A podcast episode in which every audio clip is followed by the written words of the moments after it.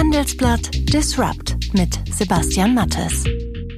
Hallo und herzlich willkommen zu einer neuen Ausgabe von Handelsblatt Disrupt, dem Podcast über neue Ideen, Disruption und die Macher der digitalen Welt. Mein Name ist Sebastian Mattes und ich begrüße Sie wie immer sehr herzlich, wenn auch dieses Mal etwas erkältet, aus unserem Podcaststudio hier in Düsseldorf. Und das hören Sie heute bei Handelsblatt Disrupt. Es ist keine gute Zeit für Gründer. In der Corona-Krise sind viele Startups in Existenzschwierigkeiten geraten. Sie mussten Leute entlassen oder die Geldgeber haben den Hahn zugedreht. Aber es wird auch gegründet. Das zumindest hat meine Kollegin Larissa Holski recherchiert. Das ist natürlich äh, naheliegend in Medizin und Bildung und zwar in Bildung so viel mehr als letztes Jahr. Ähm, von, von acht Startups im Vergleichszeitraum auf 13 in diesem Jahr und auch bei Medizin ähm, sind es von so Mittebereich 40 bis über 50. Ähm, das sind natürlich alles Verzögerungen, die man da jetzt sieht. Im, also das wird man am Ende des Jahres erst sehen können. Honda im Visier. Hackerangriff legt Autohersteller weltweit lahm. Hacker drohen Bundesregierung mit Krankenhausangriff. 9 Millionen EasyJet-Kunden von Hackerangriff betroffen. Das waren nur ein paar kurze Meldungen zu Hackerangriffen aus den vergangenen Wochen. Und eigentlich will man sich nicht so richtig mit dem Thema beschäftigen. Mir geht es jedenfalls oft so. Dabei ist schon klar, dass der Umgang mit Sprachassistenten, Passwörtern und Fitness-Trackern allzu oft riskant ist. Und auch die Wirtschaft hat massive Defizite in dem Feld IT-Sicherheit. Und deswegen sollten wir unbedingt hinschauen, uns damit befassen und endlich handeln. Das meint jedenfalls der österreichische IT-Experte Gerald Reischel, der in seinem neuen Buch Internet of Crimes sehr überzeugend davor warnt, dass nichts mehr sicher ist in der digitalen Welt. Äh, es ist so schlimm, es wird jeder attackiert, äh, jede Organisation, jeder Mensch, jede Regierung, jedes Amt. Äh, der Punkt ist nur, was mache ich, wenn ich attackiert werde? Fälle ich die richtige Entscheidung? Reagiere ich richtig? Es passiert nicht oft, dass Sozialunternehmen millionenschwere Finanzierungen bekommen. Dem Startup Project Together ist genau das gelungen. Mit welcher Idee genau, das besprechen wir gleich mit dem Gründer persönlich. Sie hören Handelsblatt Disrupt und nach einer kurzen Werbeunterbrechung sind wir zurück. Dieser Podcast wird präsentiert von Cisco. Mit der Umstellung auf Homeoffice sind Videokonferenzen für viele Unternehmen zur neuen Normalität geworden. Aber ist dies auch zuverlässig und sicher? Cisco WebEx setzt auf höchste Sicherheitsstandards. Egal ob kleines Unternehmen oder globaler Konzern. Mit WebEx können Teams sicher und unkompliziert Online-Meetings abhalten Anrufe tätigen und Nachrichten verschicken. Mehr Informationen gibt es unter cisco.de/webex.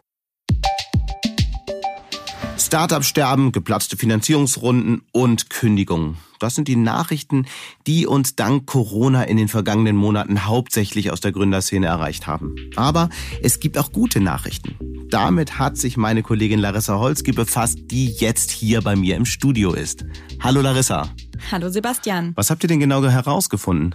Wir haben herausgefunden, dass erfreulich viel gegründet wurde in der Corona-Zeit. Mhm. Und in welchen Feldern? Das ist natürlich äh, naheliegend in Medizin und Bildung und zwar in Bildung so viel mehr als letztes Jahr. Ähm, von, von acht Startups im Vergleichszeitraum auf 13 in diesem Jahr und auch bei Medizin ähm, sind es von so Mittebereich 40 bis über 50. Ähm, das sind natürlich alles Verzögerungen, die man da jetzt sieht. Im, also es wird man am Ende des Jahres erst sehen können, wie die genauen Zahlen hm. lauten. Du hast ja auch die Modelle im Detail angeguckt. Gibt es irgendwie so ein paar Beispiele? Beispiele, die du uns nennen kannst, die irgendwie exemplarisch für das stehen, was da gerade passiert in der Gründerszene? Mm, man sieht verschiedene Modelle sozusagen. Was auffällig ist, ist, dass ein paar Ideen sicherlich in der Krise geboren werden. Es gibt aber auch Ideen, wo man jetzt auch auf den Profilen bei LinkedIn zum Beispiel bei den Gründern sehen kann, die haben schon ganz lange in den Menschen geschlummert und jetzt sind sie einfach notwendig geworden und Nutzer haben auch verstanden, warum man sie braucht. Und ähm, da ist zum Beispiel ein besonders schönes Beispiel die virtuelle Warteschlange. Okay. Jeder kennt das ja, dass man zum Beispiel im Freizeitpark wahnsinnig lange irgendwo vorm Riesenrad stehen muss ähm, oder vor der Achterbahn. Und ähm, da haben sich halt sich eine Gruppe von Gründern schon ewig geärgert, dass da so viel Zeit verloren geht. Und äh, jetzt in der Corona-Krise darf man ja nicht mehr eng anstehen. Und da haben sie gesagt, jetzt ist mal die Zeit für die virtuelle Warteschlange und haben eine App entwickelt, äh, die es ermöglicht, dass man in der Zeit Kaffee trinken geht, wo man dann wartet auf, äh, auf die Fahrt in der Achterbahn. Und man kriegt dann eine Nachricht, wenn man dran ist. Genau, und kann vorher sehen, wie viel Zeit noch ist, ob man es noch um Block schafft hm. oder nicht. Wenn ich jetzt Investor bin und ich interessiere mich dafür, was gerade passiert, was sind das für Daten und wie kommt man an diese Informationen, die du gerade ausgewertet hast? Ja, die Informationen sind von Startup Detektor. Das ist selbst ein Startup von Felix Engelmann und Anas Bräutigam. Und die lesen ganz automatisiert das Handelsregister ähm, aus, in dem Notartermine eingetragen sind. Mhm. Also Menschen, die gründen und jetzt wirklich das Geschäft starten wollen, ja, angeben müssen, was Geschäftszweck ist und wer dahinter steht, wie viel Kapital sie schon beisammen haben. Wie aussagekräftig und zuverlässig sind die Zahlen und die Informationen, die dabei rauskommen? Naja, also das Problem ist wirklich, dass man nicht so richtig sagen kann, wann ist die Idee entstanden, sondern in dem Moment, wo jemand was verkaufen will. Dann normalerweise macht er diese Eintragung und es dauert dann immer ein bisschen. Also das kann mal fünf, sechs Wochen dauern, bis die Eintragung wirklich da ist. Das heißt, es geht auch in manchen Bundesländern schneller und in anderen dauert es äh, länger. Ähm, genau, das wird man am Ende des Jahres wird man klar sagen können, äh, wie die Tendenzen sind und wie viel gegründet wurde. Aber es ist schon ein erster Eindruck und ähm, Genau, es gibt viele Investoren, die tatsächlich auf diese Daten zurückgreifen, um da ganz nah am Puls der Zeit zu sein. Schneller geht's einfach nicht als mhm. bei den beiden. Nach der letzten Krise, also der Finanzkrise 2008, 2009, wurde oft gesagt, das war genau die Zeit, wo ganz viele große neue Ideen entstanden sind.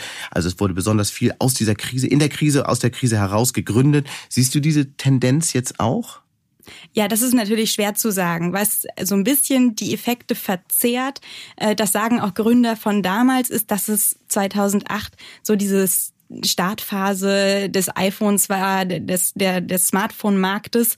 Ähm, und deswegen, da sind ja so Unternehmen entstanden wie Uber, wie Airbnb, Slack, Pinterest, WhatsApp. Ähm, das hat natürlich einen ganz großen Einfluss gehabt. Das kann man jetzt natürlich noch nicht sagen, welch, welcher Umbruch jetzt tatsächlich mhm.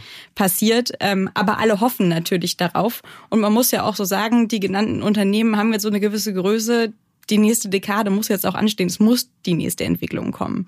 Wir haben ja hier im Podcast und du auch in deinen Leitartikeln öfter über die Entwicklung gesprochen, dass im Moment so eine weitere Welle der Digitalisierung stattfindet, nämlich die Digitalisierung der Industrie. Kann man da etwas ablesen in diesen Zahlen? Tut sich da was jetzt in der Krise an Gründungen? Ja, tatsächlich gibt's da ganz, ganz wenige Gründungen. Also letztes Jahr waren die Industriegründungen in diesem Zeitraum an Platz zwei. Ähm, jetzt tauchen sie unter den Top 5 gar nicht mehr auf.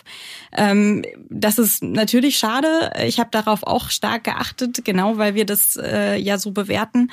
Ähm, aber das kann sich natürlich jetzt auch noch ergeben. Das kann einfach auch ein bisschen länger dauern für diese Lösung. Und man muss natürlich sagen, vielleicht passiert ja auch ganz viel in den Unternehmen. Mhm.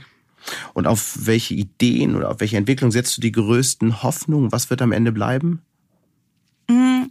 Ich finde es ganz spannend. Ich hatte ja schon die diese virtuelle Warteschlange genannt, ähm, was tatsächlich was tatsächlich überleben wird. Ähm, es gibt eine Gründung, die mir aufgefallen ist. Da setzt ein Team äh, auf die Verfolgung von Fake News. Das ist natürlich auch jetzt ein Riesenthema. Hatten wir schon schon schon lange vorher Falschinformationen, mhm. die im Netz kursieren. Aber jetzt in Corona-Zeiten ist allen nochmal bewusst geworden, wie wichtig das ist. Dass es nicht trivial ist, welche Informationen im Netz da ähm, hin und her geschickt werden.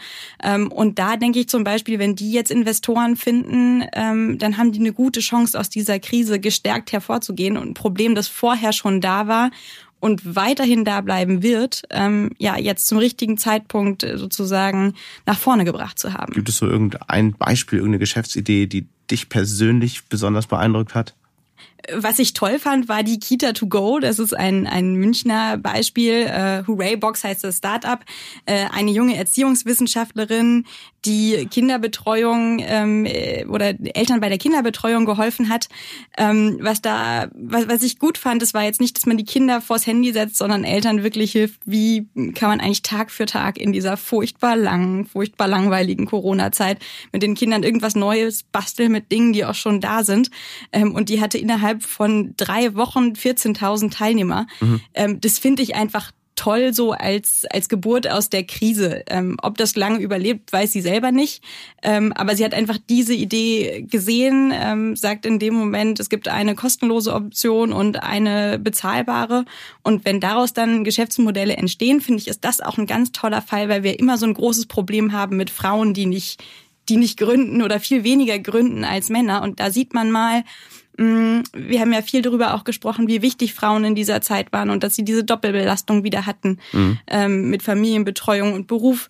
Ähm, ja, dass da einfach mein Fokus darauf war, auf diese Leistung, die Frauen in der Gesellschaft übernehmen. Ja, wir sind sehr gespannt. Deine Analyse kommt in den nächsten Tagen dazu im Handelsblatt. Sehr spannend, was da noch passiert, welche Unternehmen wir da noch kennenlernen werden. Ganz herzlichen Dank, Larissa. Danke, Sebastian. Er hat zahlreiche Bücher über die Sicherheit im digitalen Zeitalter geschrieben, jahrelang als Journalist gearbeitet und ist später zu einem Platinenhersteller gewechselt. Man kann also sagen, er kennt sich aus in der IT-Welt und er macht sich Sorgen. Die hat Gerald Reischel in seinem neuesten Buch aufgeschrieben, in dem er erklärt, warum jeder von uns Angst vor Hackern haben sollte. Ob es wirklich noch ein Buch braucht über die Gefahren im Internet, wollte ich wissen und habe ihn in Österreich angerufen. Leider, das muss man auch sagen, gab es wegen einer lokalen Internetstörung ein paar technische Aussetzer. Hallo Herr Reichel, wo erreiche ich Sie denn gerade?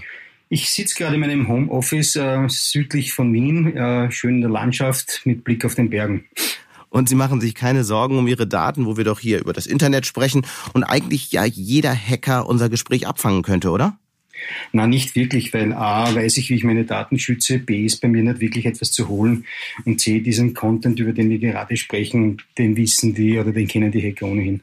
Das werden wir jetzt gleich äh, nachprüfen. Gerade ist ja Ihr neues Buch herausgekommen. Das heißt Internet of Crimes, warum wir alle Angst vor Hackern haben sollten. Ist es wirklich so schlimm oder braucht es einfach solchen Alarmismus, um heute noch Bücher zu verkaufen? Äh, es ist so schlimm, es wird jeder attackiert äh, jede Organisation, jeder Mensch, jede Regierung, jedes Amt. Äh, der Punkt ist nur, was mache ich, wenn ich attackiert werde? Fälle ich die richtige Entscheidung? Äh, reagiere ich richtig? Und davon hängt es ab, reagiere ich falsch, dann bin ich Opfer einer Hackerattacke. Gleich zu Beginn des Buches schreiben Sie ja eine bemerkenswerte Widmung, wie ich finde. Und zwar schreiben Sie meinen Kindern Emil, Leni und Leo gewidmet. Sie mögen in einer sicheren Welt aufwachsen und erkennen, dass Technologie, die sie nutzen und ihr Leben erleichtert, auch gegen sie verwendet werden kann. Wo speziell wendet sich Technologie gegen uns? Nennen Sie doch mal ein paar Beispiele.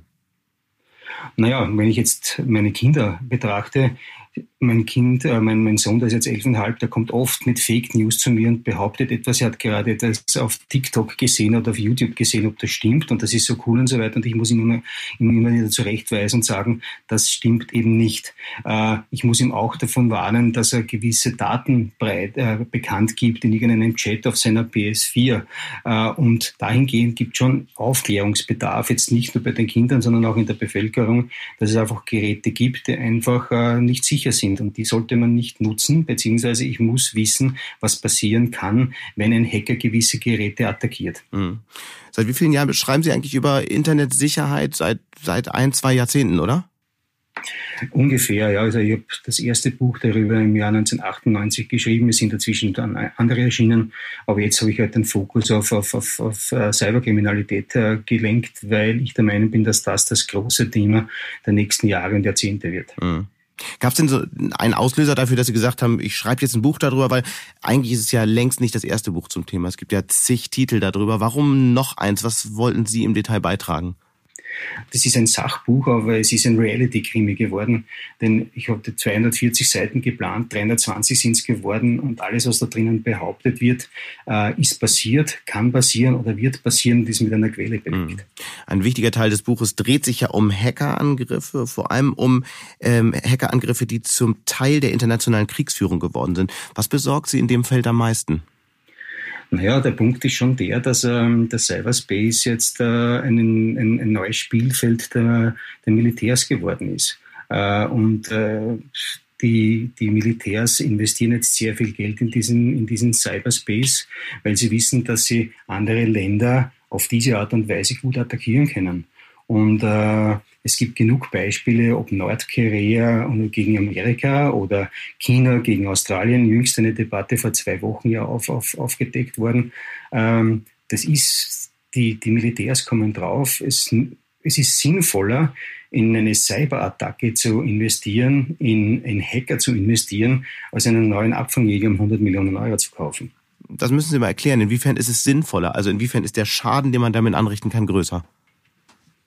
Ja, der Schaden ist insofern größer, weil ich ja, wenn ich eine gute Hackertruppe habe, kann ich die Infrastruktur eines Landes lahmlegen. Und nicht nur das, weil das passiert in den seltensten Fällen oder wir erfahren es nicht oder die sind redundant aufgebaut. Interessant sind solche Hackerattacken dann, wenn es um geistiges Eigentum geht. Äh, wenn äh, ein, eine Nation das große Ziel hat, wir wollen die Volkswirtschaft Nummer eins werden auf dieser Welt, äh, dann weiß man, da wird zum Teil auch mit Methoden gearbeitet, wo man andere Länder oder Firmen anderer Länder attackiert, um dort an geistiges Know-how zu kommen, sprich an Intellectual Property zu kommen, damit man diese Produkte im eigenen Land dann erzeugen kann. Mhm. Was sind denn nach Ihren Recherchen die Regionen, von denen die meisten dieser Angriffe ausgehen? Also Russland fällt ja oft als, als Region China. Hat man da schon die wichtigsten mit abgedeckt? Naja, Russland, China, Sie haben es gesagt, natürlich Nordkorea gehört dazu. Äh, auch Iran ist ziemlich, ziemlich, ziemlich äh, intensiv unterwegs, äh, was da gibt. Aber es gibt natürlich diese Superpowers, äh, diese großen, die großen Hackernationen. Äh, und da gehören neben den Five Eyes eben China, Russland, Israel, Frankreich auch dazu. Und selbst Deutschland wird äh, von den Experten in diese Gruppe gezählt. Aber die, die Attacken, die uns im, Westlich, im Westen natürlich, äh, die uns im Westen am meisten stören, sind natürlich die aus China, Nordkorea und diese ganze WannaCry-Geschichte. Mhm. Sie erinnern sich an diese Ransomware vor drei Jahren, 2017, äh, die ist auch aus Nordkorea gestartet worden, wird da weltweit 250.000 Rechner ungefähr lahmgelegt und wirklich zig Millionen, Milliarden Schäden verursacht. Mhm. Wie gut sind europäische Regierungen oder europäische Militärs gegen Attacken von, sagen wir, China, Russland oder Iran äh, gerüstet? Ich würde sagen, sie sind schon sehr gut gerüstet, weil natürlich bekannt ist, dass vor allem aus, aus dem asiatischen Raum sehr viele Attacken äh, auf, auf uns einprasseln. Äh, International ist natürlich Amerika das große Ziel, weil dort natürlich auch die großen Technologieunternehmen sitzen, die natürlich interessant sind für Nordkorea und Nordkorea ist ja der Feind von Amerika und umgekehrt. Äh, ich glaube, dass auch Europa natürlich Ziel von, von Hackern ist, aber nicht so intensiv wie, wie Amerika. Mhm. Wie bewerten Sie denn vor dem Hintergrund eigentlich dieser Diskussion die Debatte über chinesische Technologie, zum Beispiel die Huawei-Netzwerktechnik in 5G-Netzen?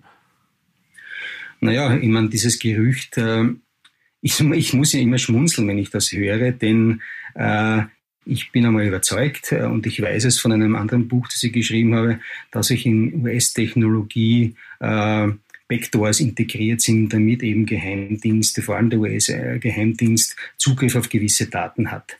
Wenn jetzt die Amerikaner einem chinesischen Unternehmen vorwerfen, sie installieren äh, Funktechnologie äh, für die 5G, ihre Mobilfunktechnologie, und damit könnten sie User abhören, muss insofern schmunzeln, weil das machen die Amerikaner schon längst. Äh, und sie brauchen nur ein bisschen googeln oder jeder, der vielleicht ein bisschen googeln kann und einen großen amerikanischen Konzern eintippt, wird sofort draufkommen, dass es genug solche Backdoors gegeben hat in den Routern, die die verkauft haben. Damit wissen sie ja, welches Unternehmen das ich meine. Mhm. Und was heißt das jetzt? Besser 5G-Technik aus Europa einsetzen? Äh, ganz ehrlich, also ich würde da eher sagen, es ist egal, was wir einsetzen, denn ähm, es ist, glaube ich, überall sind Backdoors integriert und theoretisch ist alles abhörbar. Aber das ist jetzt noch ein bisschen abstrakt. Was heißt das? Muss ich jetzt alle meine äh, Kommunikation verschlüsseln, damit das nicht abgehört werden kann als Unternehmen? Äh, das Unternehmen ist natürlich sehr wohl angehalten, die beste Security zu installieren, die es gibt. Äh, das Problem ist ja, dass viele Unternehmen, das ist ja auch belegt auch im Buch mit mehreren Fällen, gewisse Updates nicht einmal installiert in ihren IT-Systemen. Äh, da gibt es IT-Administratoren, die nach dem Motto Never Change Running System agieren. Ähm, WannaCry ist nur deshalb erfolgreich gewesen, weil IT-Administratoren äh, ihre Updates, also ihre Systeme nicht abgedatet haben, obwohl das bekannt war. Sprich, hätten sie das Update eingespielt, hätte WannaCry nie einen Erfolg erzielt. Äh, und das ist der Punkt. Es müssen die Unternehmen das Thema IT-Sicherheit ernst nehmen. Äh, es ist gang und gäbe, dass Unternehmen noch immer der Meinung sind, mir kann das nicht passieren oder meinem Unternehmen kann das nicht passieren, weil ich bin eh nicht interessant genug. Es gibt Branchen, die das schon erkannt haben, die genau wissen, wir sind im Prinzip im Visier daher. Das ist zum Beispiel die ganze Geldbranche, die ganzen Banken, die wissen ganz genau, dass sie ständig attackiert werden, weil in den Banken, da ist das Geld zu Hause. Äh, und dann gibt es große Unternehmen, natürlich die führenden Technologieunternehmen, die wir alle kennen, die wissen natürlich, sie müssen müssen ihre, ihr Know-how, ihre IP schützen, weil das ihr Kapital ist. Wo sind die Defizite am größten? Die große Defizite gibt es zum Beispiel bei Behörden ja, oder im Gesundheitssystem. Ja. Also ich, äh, dass ein WannaCry ein, ein Drittel der Londoner Spitäler mehr oder weniger stillgelegt hat, äh, ist schon ein trauriges Zeugnis. Ja. Oder dass nach wie vor viele Spitäler ihre Systeme nicht abgedatet mhm. haben. Äh, diese ganze Gesundheits, äh, die gesamte Gesundheitsbranche hat noch nicht wirklich erkannt, dass sie ein interessantes Ziel ist. Sie beschreiben in Ihrem Buch ja auch das sogenannte Plane Hacking, also die Gefahr, dass Flugzeuge ähm, gehackt werden können und übrigens auch Seeschiffe. Wie, wie funktioniert das genau und wie groß ist die Gefahr wirklich? Naja, ich habe keine Angst, wenn ich ein Flugzeug besteige. Ja, Fakt. Aber Fakt ist auch, dass es möglich ist. Und dieser Chris Roberts, das ist ein Amerikaner, der das demonstriert hat, der hat sich auf die, in die dritte Reihe eines Flugzeugs gesetzt und hat seinen Lap, sein Laptop ausgepackt. Und wie die Anschnallzeichen erloschen sind, hat er sich am Sitz zwei Adern angedockt am Bordcomputer unter dem Sitz, weil jeder Sitz hat ja mittlerweile weit wegen Board Entertainment, Internet an Bord und so weiter einen Bildschirm und ist über dieses System dann in das Flugzeug eingestiegen und dann hat über Twitter äh, praktisch geprahlt, ja und jetzt lasse ich das Flugzeug rechts seitlich fliegen. Aber warum sollte man Flugzeuge hacken? Geht es darum einfach, äh, geht es da um Erpressung oder einfach nur Flugzeuge abstürzen zu lassen? Ja, beides, weil es gibt im Prinzip Täter, die haben halt einen Genuss daran, Chaos in die Welt zu bringen. Und es gibt Täter, die äh, wollen damit Geld verdienen. Und äh, das gilt ja auch für Seeschiffe. Das kommt mir ja fast vor wie so eine, dass Hacker so eine Art äh, moderne Piratenbande auch werden können, weil sie ja auch Schiffe attackieren können, oder? Natürlich, sie sind ja schon eine moderne Piratenbande. Ich habe es auch in meinem Buch als Piraterie 4.0 bezeichnet, denn äh, aber sie sind viel effektiver als die, die Piraten, äh, die vor 100 Jahren äh, die, die, die Meere unsicher gemacht haben. Piraterie für Null funktioniert anders, denn sie locken sich vorher praktisch in die Reedereien ein, schauen in die Logbücher, schauen genau, was ist auf den Transportschiffen, auf den Frachtschiffen drauf, fahren dann gezielt zu diesen Frachtschiffen und wissen aufgrund der digitalen, unserer, aufgrund der Technologie, aufgrund eines QR-Codes äh, und, und Stichcodes, äh, was, äh, welche Produkte sich in welchem Container befinden. In der Vergangenheit hat man ein, einen Frachtschiff äh, äh geändert, dann hat man im Prinzip die Crew festgehalten an der Brücke und dann hat man einen Container nach dem anderen durchsucht.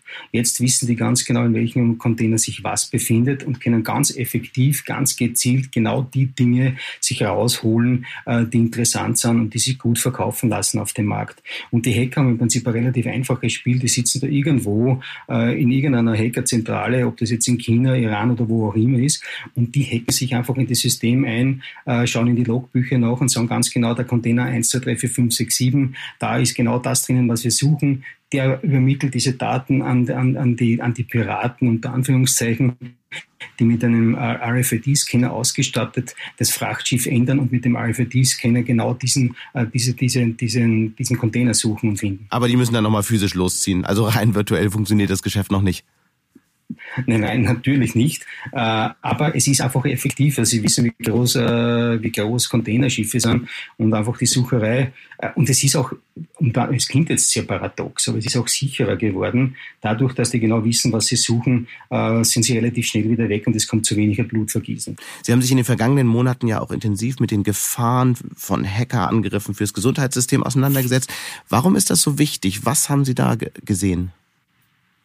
Naja, die Gesundheitsbranche hat noch nicht wirklich erkannt, dass sie ein, ein, ein, ein eine Zielbranche sind der Cyberkriminellen.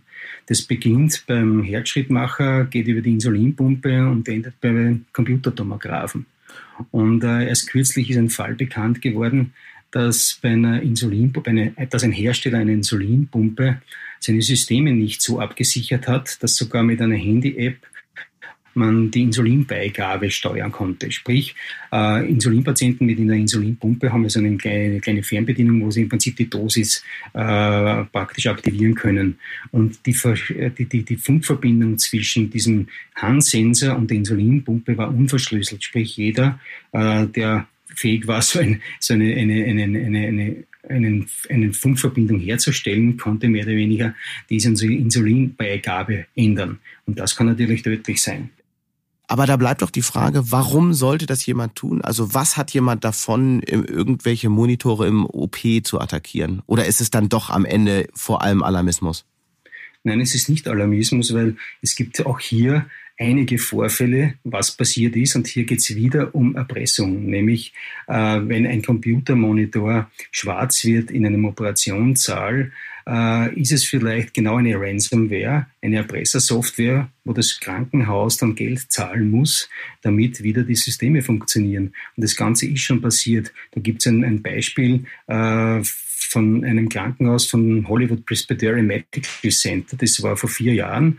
Und da musste das Krankenhaus dann 117.000 äh, Dollar Lösegeld zahlen, ganz schnell, damit wieder die Geräte funktionieren. Äh, also 17 Dollar. Natürlich ist das in Bitcoin dann überwiesen worden. Ja? Also das ist ein, ein und gerade dieser, der, dieser, dieser dieser Part äh, ist ja extrem interessant für Hacker, mhm. weil da weiß man, da kommt es auf Sekunden an. Und da muss ein Arzt sofort entscheiden oder ein Spital, ein Spitalmanagement entscheiden, ja, da muss ich zahlen, damit mein System wieder funktioniert und dass nicht äh, Menschen sterben. Es gibt immer wieder Berichte, dass Politiker sich Sorgen machen, einen Herzschrittmacher zu tragen, weil auch der ja attackiert werden könnte. Was gibt es da für Beispiele und warum sollte man sich als Träger eines Herzschrittmachers möglicherweise Sorgen machen? Naja, der Punkt ist, es gab ja den Dick Cheney. Jeder kennt ihn, äh, der ehemalige Vizepräsident und der George W. Und der hatte ja auch einen Herzschrittmacher, einen Defibrillator, und der hat die Funk, das Funk-Update deaktivieren lassen, weil er Angst hatte, dass ihn wirklich Hacker auf diese Art und Weise äh, ermorden könnten. Ähm, die Gefahr besteht. Auf, die besteht vor allem deshalb, weil es die Hersteller mitunter verabsäumen, die Systeme sicher zu machen. Und da gibt es einen Hersteller, ich will ihn jetzt nicht nennen, ähm, der wurde nach einem Hacker-Kongress darauf aufmerksam gemacht, dass seine Produkte eine Sicherheitslücke haben. Der hat das mehr oder weniger ignoriert. Und dann? Na, dann hat er natürlich das Update bei seinen Geräten eingespielt und, äh, und alles war wieder eitle Wonne. Nur es kann nicht so sein, dass immer wieder die Hersteller auf eine Problematik hingewiesen werden müssen. Die müssten eigentlich selbst so viel sein, dass sie ihre Geräte sicher machen. Und das gilt jetzt nicht nur für den Gesundheitsbereich, das gilt eigentlich für jedes IT-Gerät. Gibt es so ein Feld, in dem Sie sagen würden, hier wird die Gefahr von Hackern im Moment noch am meisten unterschätzt? Gibt es ein, ähm, naja, wahrscheinlich der Privatbereich. Ja, also ich glaube, dass viele Menschen einfach unterschätzen, was passieren kann mit einem Foto, das sie auf Facebook posten, vor allem mit einem Kinderfoto, das sie auf Facebook posten. Ich würde nie ein Foto meines Kindes auf Facebook posten oder in einem Social-Media-Netzwerk. Was kann passieren? Naja, da gibt es verschiedene schreckliche Beispiele. Äh, es gibt sehr viele Pädophile. In Deutschland sind es 250.000, in Österreich 25.000. Das Ganze kann für Kinderpornografie genutzt werden. Äh, das Thema Deepfakes äh, fällt mir in diesem Zusammenhang ein, aber ich will über diese Grauslichkeiten ja eigentlich gar nicht reden, aber es ist leider eine Problematik.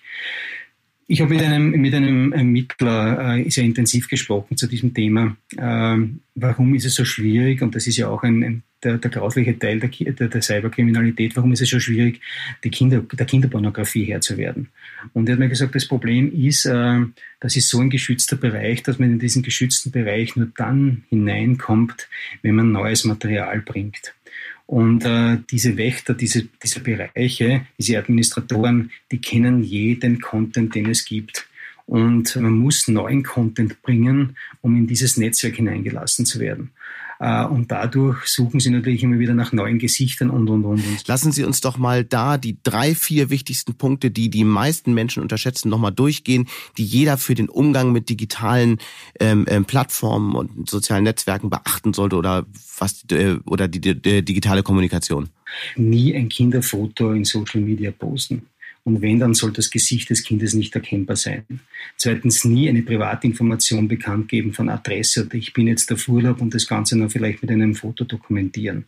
Drittens, und da gehen wir vielleicht in die Mailbox, nie auf ein Mail reagieren, wo vielleicht draufsteht, ich habe Sie gerade nicht erreicht beim Lieferdienst. Äh, Sie haben mir etwas bestellt, das ich auf ein Formular ausfülle, äh, wo ich nicht weiß, habe ich das Produkt überhaupt bestellt.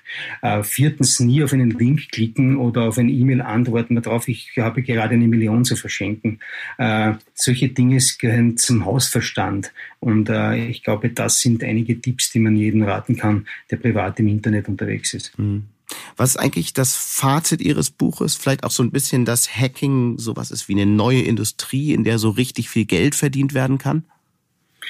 Das Fazit des Buches ist, ähm, dass wir auf wirklich schwierige Zeiten zukommen und ähm, dass äh, ich Angst habe, dass es viele Organisationen und Unternehmen gibt, die trotz der ganzen Zeichen und Vorzeichen, die es gibt, die Gefahr unterschätzen. Hm. Wir lernen, wir werden sehr lange mit diesem Problem leben müssen und das Problem wird größer. Ganz herzlichen Dank für diese Einblicke und herzliche Grüße nach Österreich. Vielen Dank.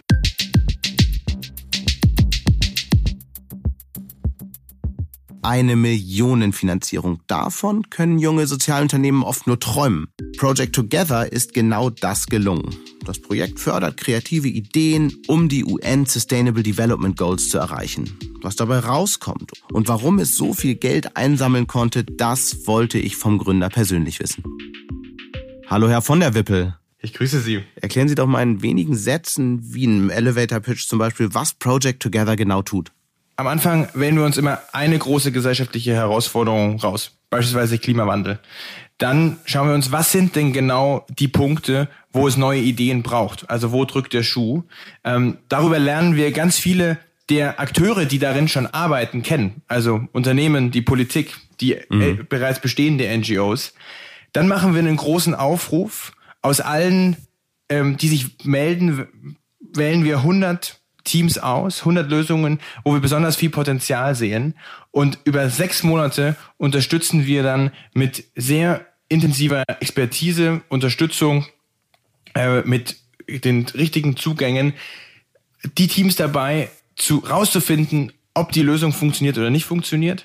Und die, die funktionieren, ähm, bringen wir mit Partnern zusammen, damit die dann möglichst breite Anwendung finden. Was heißt das? Was sind das für Partner?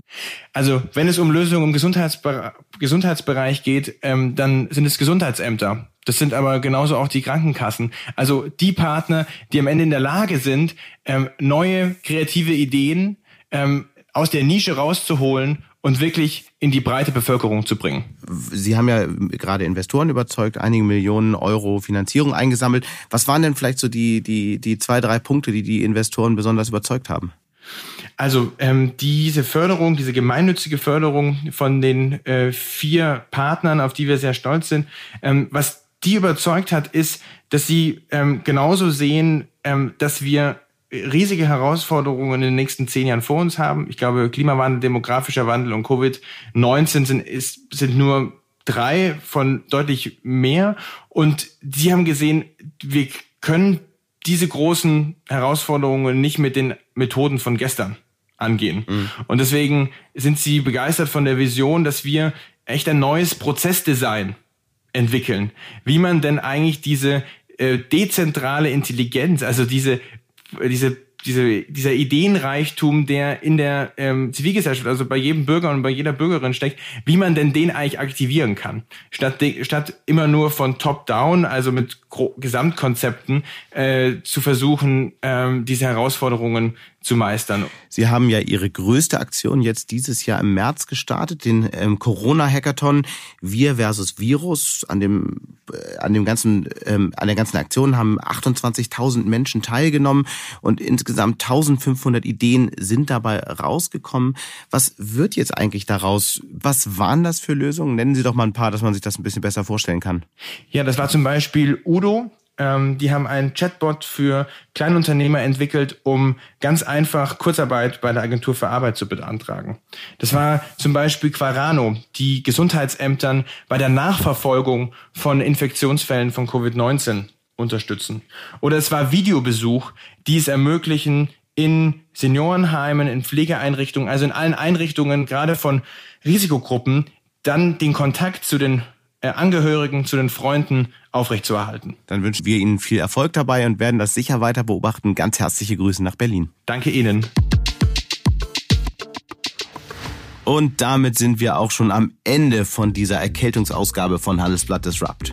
Wie immer freue ich mich über Kommentare in der Handelsblatt Disrupt LinkedIn-Gruppe oder senden Sie mir einfach eine Mail. Details finden Sie wie immer in den Show Notes.